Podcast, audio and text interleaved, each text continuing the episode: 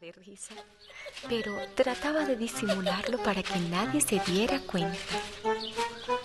Raposín la esperaba escondida. Ah, esa torta será mía. Esa torta será mía. Se repetía como un loco.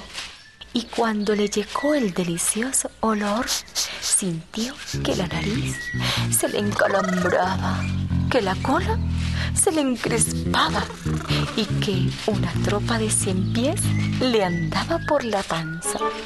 No pudo resistir la tentación. Salió corriendo de su escondite y le quitó el canasto a Muffy. Ella parecía sorprendida, pero no hizo nada por evitar el robo. Quien ríe de último ríe mejor, se decía complacida. Cuando Raposín vio la vela, pensó en lo divertido que sería celebrar su cumpleaños. Trazó entonces un plan perfecto. Bueno, primer paso, encender la vela. Segundo paso, cantar el Happy Birthday. Tercer paso, zamparme la torta. ¡Qué inteligente era! Y la torta le explotó en el hocico. Lo elevó un metro del suelo, le hizo crujir los huesos y le chamuscó 93 pelos y medio. Muffy lo había engañado. La vela era un poderoso petardo. Muffy salió entre sus matorrales. El estómago le dolía de tanto reír. Raposín, con la cola gacha y el pelo pegoteado de torta, prometió que nunca más volvería a robar. El elefante blanco. En aquella manada de elefantes reinaba la felicidad y la armonía. Cierto día, sin embargo, algo vino a turbar esa paz. Un matrimonio joven, integrante de la manada, había tenido un elefantito. Este presentaba un horrible defecto. Según el gusto de los elefantes normales, era albino, o sea, de color blanco. Sin pérdida de tiempo, el jefe de la manada decretó la muerte del recién nacido. Era necesario mantener la pureza de la raza. Los padres del elefantito protestaron desesperados ante esta medida. Todo era inútil. El criterio del jefe no cambió. El padre del elefantito, ofuscado, recogió su trompa y lanzando un estentorio barrito, arremetió sobre el anciano jefe. Este, que no estaba en condiciones de aceptar el desafío, anuló su sentencia y el elefantito blanco pudo crecer y vivir. Sin embargo, era tratado como un ser contaminado y despreciado. En particular, el hijo del jefe, que tenía su misma edad, se complacía en humillarlo y hacerle sufrir. Un día, el hijo del jefe salió a pasear sin que nadie lo supiera y sin darse cuenta resbaló cayendo a un hueco. Allí pasó la noche.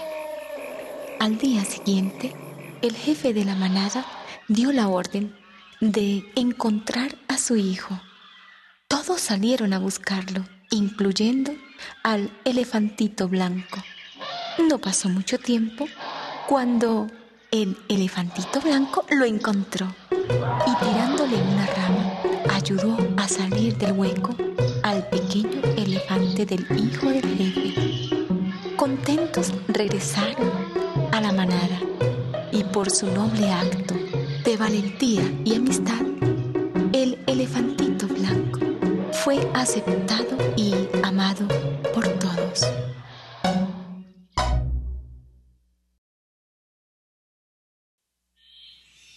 El ciervo engreído.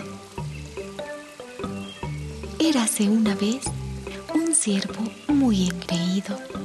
Cuando se detuvo a beber en un arroyuelo, se contemplaba en el espejo de sus aguas. ¡Mmm! ¡Qué hermoso soy! Se decía.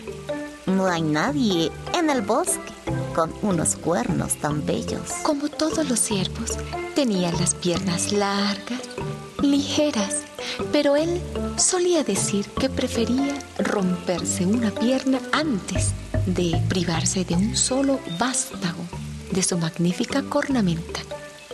Pobre ciervo, cuán equivocado estaba. Un día, mientras pastaba tranquilamente, escuchó un disparo en la lejanía y ladridos de perros, sus enemigos. Sintió terror al saber que los perros son enemigos acérrimos de los ciervos y difícilmente podría escapar de su persecución si habían olfateado ya su olor. Tenía que escapar de inmediato y a prisa. De repente, sus cuernos se engancharon en una de las ramas más bajas. Intentó soltarse sacudiendo su cabeza, pero sus cuernos fueron aprisionados firmemente en la rama. Los perros estaban ahora muy cerca. Antes de que llegara su fin, el ciervo aún tuvo tiempo para pensar. ¿Qué error cometí al pensar que mis cuernos eran lo más hermoso de mi físico? Cuando en realidad lo más preciado eran mis piernas que me hubiesen salvado, no mi cornamenta que me traicionó. Y así terminó la vida de nuestro engreído siervo.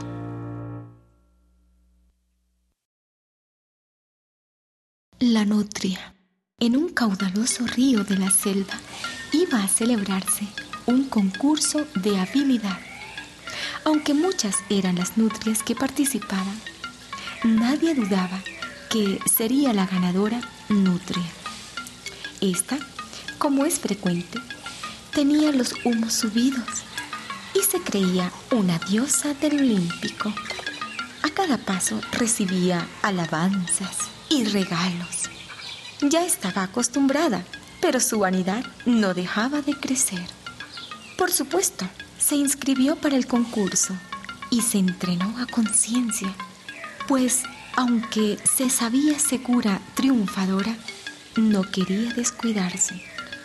El día del concurso, Nutria amaneció muy acatarrada y su madre no le permitió salir de casa.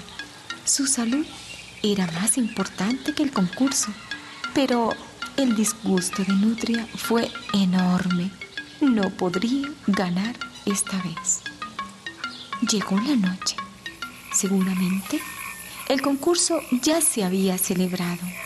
Aún estaba rabiosa en esto llegaron a la puerta de su casa.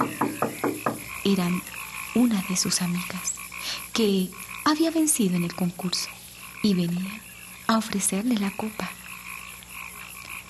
Toma, le dijo esta.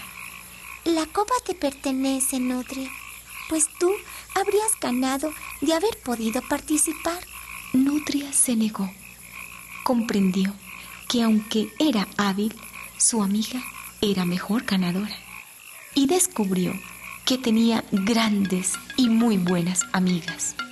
Cuando Nutria se recuperó, fue con sus amigas al río caudaloso. Se bañaron y jugaron muy felices.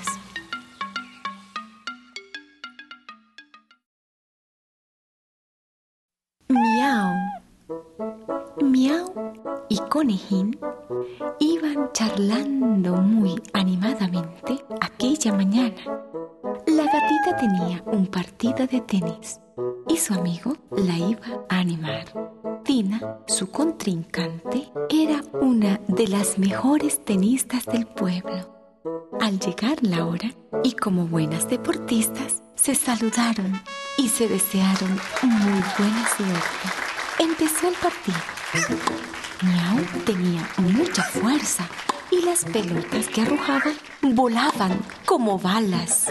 Cuando le tocó el turno a Miau, lanzó la pelota al aire y le dio con toda su fuerza. La pobre